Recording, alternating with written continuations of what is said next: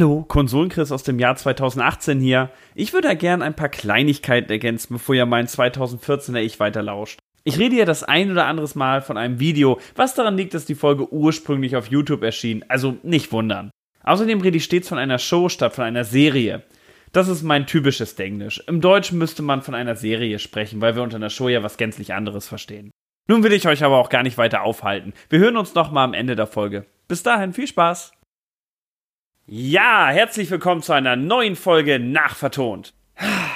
Ja, was soll ich sagen? Manchmal traut man sich an Projekte ran, wo man weiß, es wird nicht viele Klicks bringen, es werden viele Leute sich nicht anhören und dennoch ist man davon überzeugt, man muss es einfach bringen. Die Rede ist von Avatar, der Herr der Elemente, beziehungsweise Avatar, The Last Airbender. Übrigens, ihr müsst mal, wenn ihr euch die DVDs holt, kleiner Tipp jetzt schon vorweg am Rande, mal die englische Tonspur reinziehen. Wo es dann nicht immer heißt, zuvor war Avatar einfach nur als Text geschrieben, sondern tatsächlich Previously on Avatar. Boah, dieser Typ eine geile Stimme. Egal. Aber warum möchte ich mit euch über Avatar reden? Über eine Kindershow auf Nickelodeon? Ja, wie soll ich sagen? Zu meiner Kindheit gab es Kindershows, die waren in erster Linie das. Kindershows.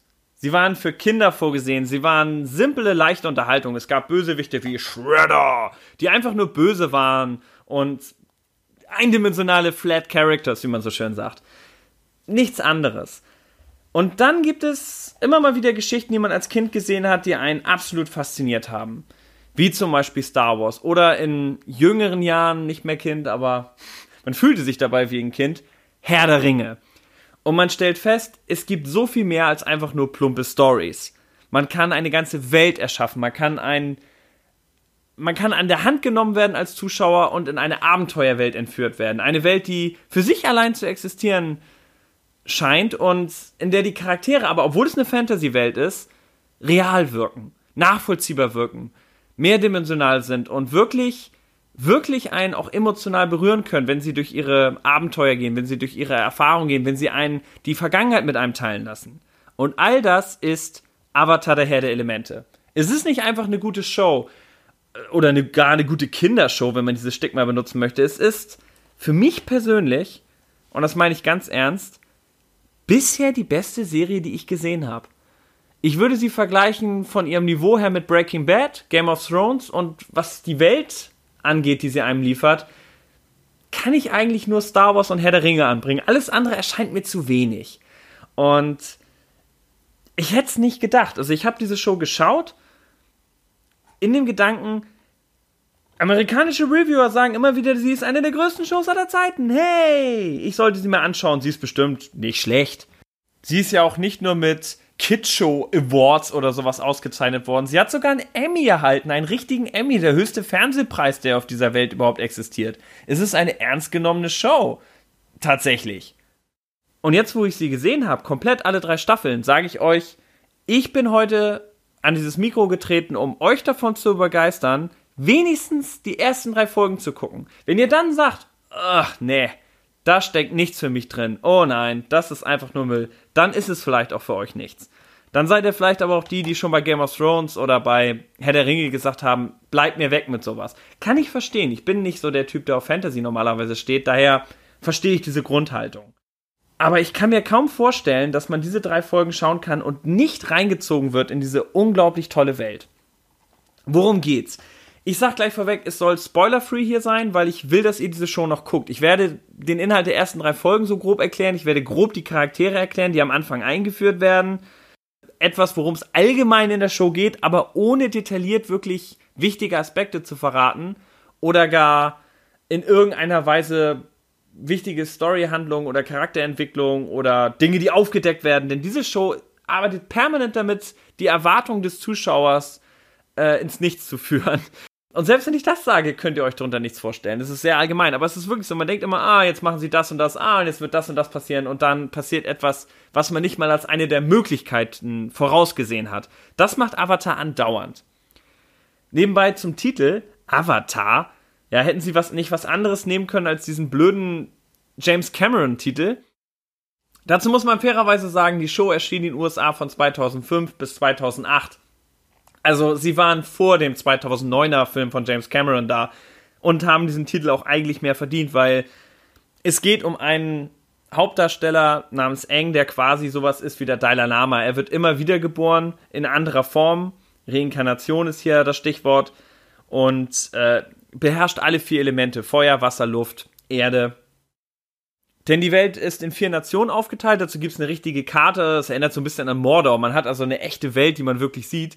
Und in dieser Welt herrscht Krieg und zwar seit 100 Jahren. Das ist auch das, was das Intro euch erzählt. Also ich habe hier wirklich nicht das Gefühl zu spoilern. Es gibt diese Kräfte halt und die Bänder, die diese Kräfte meistern können, die halt Gewaltiges können, die riesige Feldschluchten erzeugen können mit, mit ihren bloßen Händen und ihren Kung-Fu-artigen, coolen China-Bewegungen, äh, Martial Arts mäßig. Sie können das Feuer kontrollieren, sie können die Luft bändigen, indem sie halt riesige Luftkugeln machen und auf ihnen reiten oder äh, gewaltige Stürme aus dem Nichts hervorrufen können. Irre Sachen. Und da die Animationen hier so aufwendig sind in dieser Zeichentrickserie, dass sie ehrlich gesagt ist es die aufwendigste Anime-Show, die ich je gesehen habe. Es ist zwar eine amerikanische Show, die sich nur am Anime-Style orientiert, aber ich habe noch nie sowas gesehen. Also man könnte den Vergleich mit, mit Dragon Ball bringen. Aber auch Dragon Ball trifft es nicht wirklich. Ich meine, ja, man hat auch einen Jungen, der auf sein, der sein Abenteuer sucht und in dieser schönen Welt ist, aber könnt ihr mir mehr über diese Welt von Dragon Ball erzählen? Wisst ihr irgendwas drüber? Habt ihr, habt ihr in irgendeiner Form eine Ahnung drüber, wie diese Welt aufgebaut ist und wie sie im Genauen funktioniert? Nein, wir erfahren so gut wie gar nichts über diese Welt in Dragon Ball. Und ich kenne die, zumindest die Originalserie noch, als Son Goku noch klein war. Die habe ich als Kind sehr gern geguckt. Äh, und kann euch trotzdem nicht viel sagen. Auch die meisten Charaktere sind nicht wirklich dermaßen ausformuliert. In Avatar, ich kann diese ganze Welt beschreiben. Ich kenne die vier Nationen, das Erdkönigreich, den Wasserstamm, die Luftnomaden und natürlich die Feuernation, die hier die Bösen sind und die Welt in einen hundertjährigen Krieg gestürzt haben, nachdem der Avatar verschwunden ist. Denn der Avatar sollte das Gleichgewicht in die Welt bringen. Und naja, er verschwand und dadurch äh, geriet diese Welt in ein Ungleichgewicht es ist eine Show, die sowas von umfangreich ist, dass ich euch nur einen Eindruck vermitteln kann. Ich kann euch nicht wirklich die ganze Show, äh, ohne, vor allem ohne zu spoilen, wirklich erklären. Es gibt am Anfang Katara und es gibt Soccer, einer der witzigeren Figuren, wo ich am Anfang dachte, oh, wird einfach nur der, der Blödi sein, der immer wieder nur witzig ist und albern. Sowas kennt man aus Shows, aus Kindershows. Vor allem zu meiner Kindheit waren die Shows immer so, dass es da immer ein Blödi gab, ein, äh, der immer alles runterfallen ließ und immer nur dumme Sprüche gebracht hat und oh, Soccer. Aber Soccer ist nicht so. Soccer ist hochintelligent. Er ist der, der immer die coolen Pläne hat, der immer die tollen Sachen baut. Und gleichzeitig ist er aber auch ein bisschen ein Idiot und ein, ein Tollpatsch. Beides in eine Figur vereint. Und er hat keine Bänderfähigkeiten. Er kann also nicht äh, bändigen. Er kann nicht in irgendeine Form Erde, Wasser, Luft und Feuer kontrollieren. Das können, kann dafür Katara, sie ist eine Wasserbändigerin. Mit ihr und Aang zusammen, der für 100 Jahre verschwunden ist und nun wieder aufgetaucht ist, müssen sie diesen Krieg stoppen, denn Aang ist der Avatar. Er ist wiedergeboren als derjenige, der diese Welt ins Gleichgewicht setzen muss. Und was die Feuernation getan hat, nämlich Feuer dazu nutzen, Zerstörung und Macht an den Tag zu legen und die andere Nation zu erobern, wir könnten sie auch das Imperium nennen, wenn wir an Star Wars denken, das muss verhindert werden oder beziehungsweise muss wieder rückgängig gemacht werden. Allerdings sind sie weit komplexer als das Imperium, weil wir erfahren nicht, was die Sturmtruppen so privat machen oder wie ihre Nation wirklich aussieht. Ähm, wir erfahren es in den, in den Episode 1, 2, 3, in diesen äh, Prequel-Teilen, aber pff, vergiss die. Hier ist es so, wir sehen auch die Familie in den späteren Staffeln, wir sehen auch die Häuser und die Städte, und wir sehen tatsächlich, dass es eine echte Gesellschaft ist, in der zwar eine böse Diktatur die Macht übernommen hat, wo aber nicht alle per se schlecht sind. Es gibt auch noch Appa, dieses weiße Luftbison-Wesen, mit dem die Helden durch die Welten fliegen. Es erinnert sehr an Fuchur aus Die unendliche Geschichte, falls ihr euch an den großartigen Film noch erinnert. Das Teil ist Hammer. Also am Anfang ist es einfach nur da und ein Flugviech, aber es hat tatsächlich eine Persönlichkeit. Und ähm, es trägt so ein bisschen dazu bei, dass man mit diesen Hauptcharakteren mitfiebert, wenn sie von Welt zu Welt fliegen, von Tempel zu Tempel, um ihre Aufgabe zu erfüllen. Nämlich am Ende Aang so weit zu bringen, dass er alle vier Elemente meistern kann und äh, sich dem Feuerlord stellt. Und was mir halt auch wirklich gefällt, ist, dass die weiblichen Charaktere interessant sind. Häufig sind weibliche Charaktere einfach nur Ausreden für den Helden aktiv zu werden. Und in dem Sinne langweilig, wie Peppermint Potts aus Iron Man. Sie ist nur da, sie ist hübsch, okay, ja, aber das war's. Das war's. Sie ist nur da, um hübsch sein und gerettet zu werden von Iron Man. Genau wie Lois Lane in Superman. Und diese Frauen können noch so tough und selbstbewusst sein. Sie sind trotzdem irgendwie immer langweilig. Egal wie oft Lois Lane in Man of Steel mit ihrer Nikon-Kamera rumrennt und ich bin tough und werde selber äh, die große Story suchen. Letztlich ist ihre Hauptaufgabe dafür da zu sein, dass Superman das Gefühl hat, hey, ich muss dich retten, du bist in Gefahr und ich bin unendlich stark und cool und interessant und habe Superkräfte. Dafür bin ich da. Und das ist eben in Avatar nicht der Fall. In Avatar ist Katara eine hochinteressante Figur. Sie hat eine eigene Hintergrundgeschichte. Sie ist cool, sie ist tough, sie ist stark und sie ist im Wasserbändigen besser als Aang und lange Zeit lang dazu überhaupt fähig und Aang gar nicht. Und das macht sie halt hochinteressant.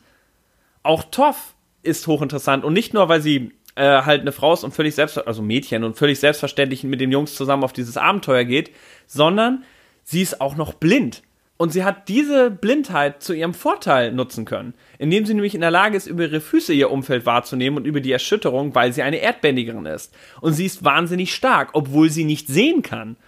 Und insofern, ihre Behinderung ist hier quasi ein Vorteil. Es gibt eine Menge Shows, die Behinderte in ihren Serien haben oder in ihren äh, Filmen. Aber dann ist es halt so, oh, ihm muss geholfen werden oder oh, äh, sie tun einem so ein bisschen leid, weil sie können natürlich nicht richtig hier Toff muss einen keine Sekunde leid tun. Toff ist eine starke Persönlichkeit und sie ist cool und sie ist sogar eine sehr beliebte Figur in der Serie, weil sehr stark ist und das ist eben das, was ich, was ich großartig finde. Die Charaktere haben Mankos, aber sie schaffen es, diese Mankos zu Stärken zu machen.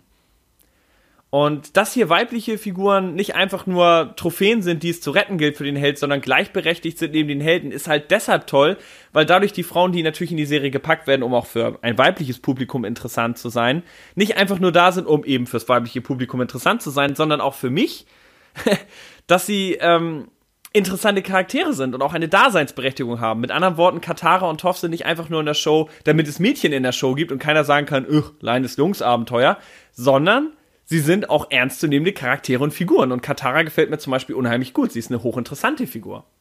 Komischerweise sind diese Filme und Serien erwachsener als das, was uns als erwachsen vorgesetzt wird, wie der neue Turtles-Film, die Transformers-Filme und was Michael Bay sonst noch alles ins Kino packt und was für Erwachsene ist. Und was ihr erleben werdet, wenn ihr Videos auch seht zu dieser Show, ist, dass so gut wie jeder anfängt, über die Charaktere einen halben riesigen Monolog zu halten. Erklärt, wie Angst Motivation ist und warum Angst so handelt oder dermaßen handelt. Und die Lieblingsfigur von allen, auch meine, Suko, er ist der Prinz, der dem Avatar jagt.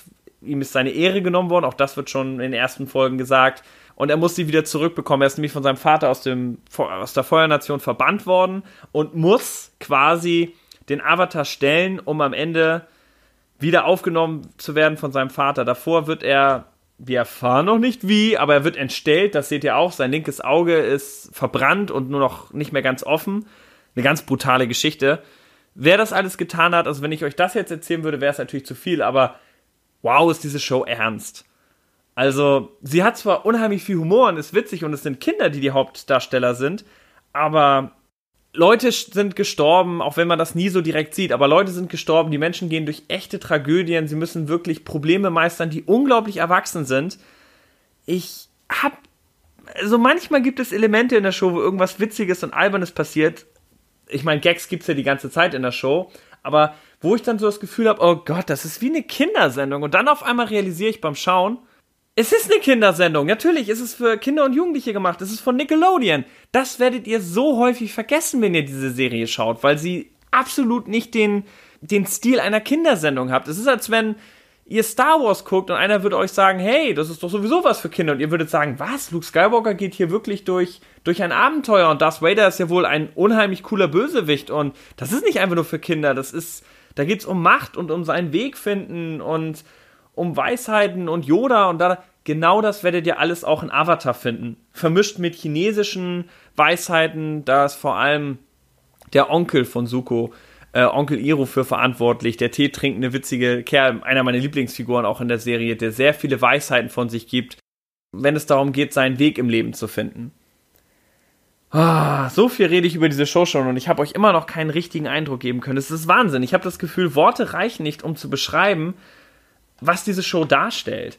Für mich ist es meine absolute Lieblingsshow, die beste, die ich je gesehen habe. Ich habe mit meiner Freundin zusammen alle drei Staffeln geschaut. Ich habe sie mir aus England bestellt. Für 22 Euro gab es da alle Staffeln in einem so einem wunderschönen Pappschuber. Auf DVD, Blu-ray leider nicht. Das ist bei Serien häufig noch so, insbesondere bei Kindersendungen. Hochwertig gemacht, sehr schön gemacht, sind die englischen zwar, aber haben deutsche Tonspur und dann auch bei den meisten Folgen deutschen Text, wobei die Schilder sind meistens eh chinesisch beschriftet, weil die Show macht ja auf, auf China. Daher macht es keinen wahnsinnig großen Unterschied. Und bei mir steht jetzt auch drauf The Legend of Aang, weil das ist der Name, den die Show in England hatte. In den USA hieß es The Last Airbender. Bei uns der Herr der Elemente. Aber blub.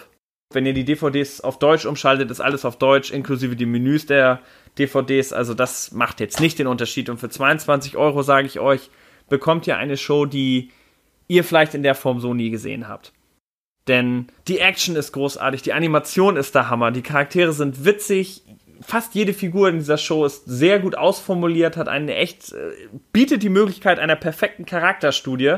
Also nicht nur Katara, Sokka, Aang und äh, vor allem Prinz Zuko, der am Anfang klar als Bösewicht äh, eindimensional erscheinen mag, aber man merkt schon in der ersten Staffel, er ist mehr als das. Weil auch er hat einen wirklichen Grund, warum er böse ist und auch stellt auch einen einen nennenswerten Charakter dar. Ich habe auch lange überlegt, wann ich die Show reviewen soll. Soll ich sie reviewen, wenn ich nur die erste Staffel gesehen habe oder nur die zweite, damit ich euch noch diesen Drang geben kann, oh, ich will selber noch wissen, wie es am Ende ausgeht, oder soll ich es machen, wenn ich die Show gesehen habe und weiß, wie sie ausgeht? Ich habe mich jetzt dazu entschlossen, dieses Video zu machen, wenn ich weiß, wie es ausgeht, weil dann laufe ich nicht Gefahr, versehentlich zu spoilern, ohne es zu wissen, indem ich zum Beispiel irgendwie sowas sage wie, oh, und das wird vielleicht alles darauf hinauslaufen, dass das und das und das und das passiert. Und dann tatsächlich passiert das und jeder sagt, oh, das hättest du dir verkneifen können und ich hätte es nicht mal gemerkt. So kann mir das nicht passieren. Und ihr werdet nicht enttäuscht. Es, es ist eine Serie, die drei Staffeln lang geht, auch von vornherein auf drei Staffeln ausgelegt wurde. Und und mit was für einem finanziellen Aufwand sie diese Welt zum Leben erweckt haben. Ich weiß, es ist eine Animationsserie, aber es ist nicht einfach nur Zeichentrick. Es sieht verdammt noch mal gut aus.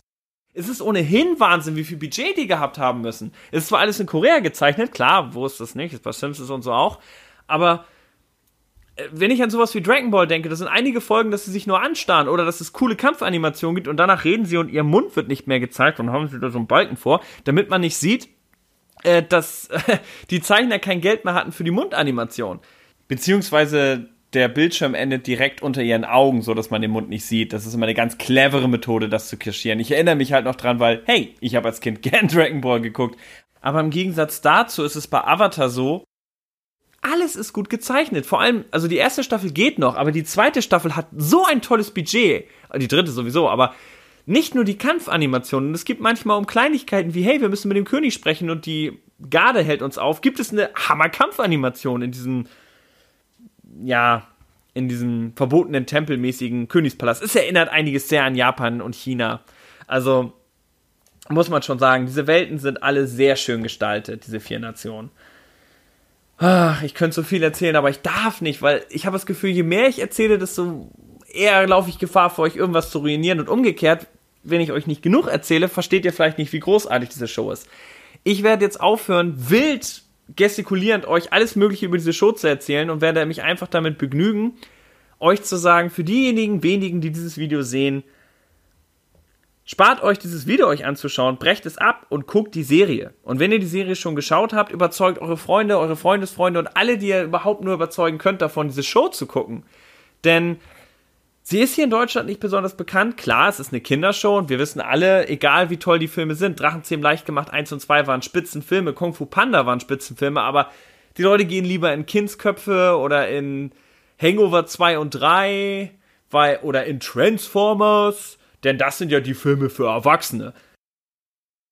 Also diese Serie ist erwachsener als all diese Filme zusammen. Wirklich in jeder Hinsicht. Auch wenn direkte Gewalt, also es wird schon Kampf gezeigt, aber nie direkte Gewalt. Also ihr seht nicht, wie ein Kopf abgeschlagen wird oder dergleichen. Das können sie halt nicht bringen. Es ist eben schon eine Show, die auch für Kinder zugänglich sein muss oder doch zumindest für Jugendliche.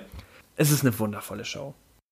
Wenn ihr wirklich eine Show haben wollt, wo ihr sagen könnt, ich habe mal was ein großes Erlebnis gesehen. Ich habe sowas gesehen wie Star Wars oder sowas wie Herr der Ringe. Wirklich etwas, wo ich sagen kann, das ist Game of Thrones mäßig, das ist Breaking Bad mäßig. Ich bin einfach nur glücklich, es gesehen zu haben. Ich habe was Anspruchsvolles gesehen.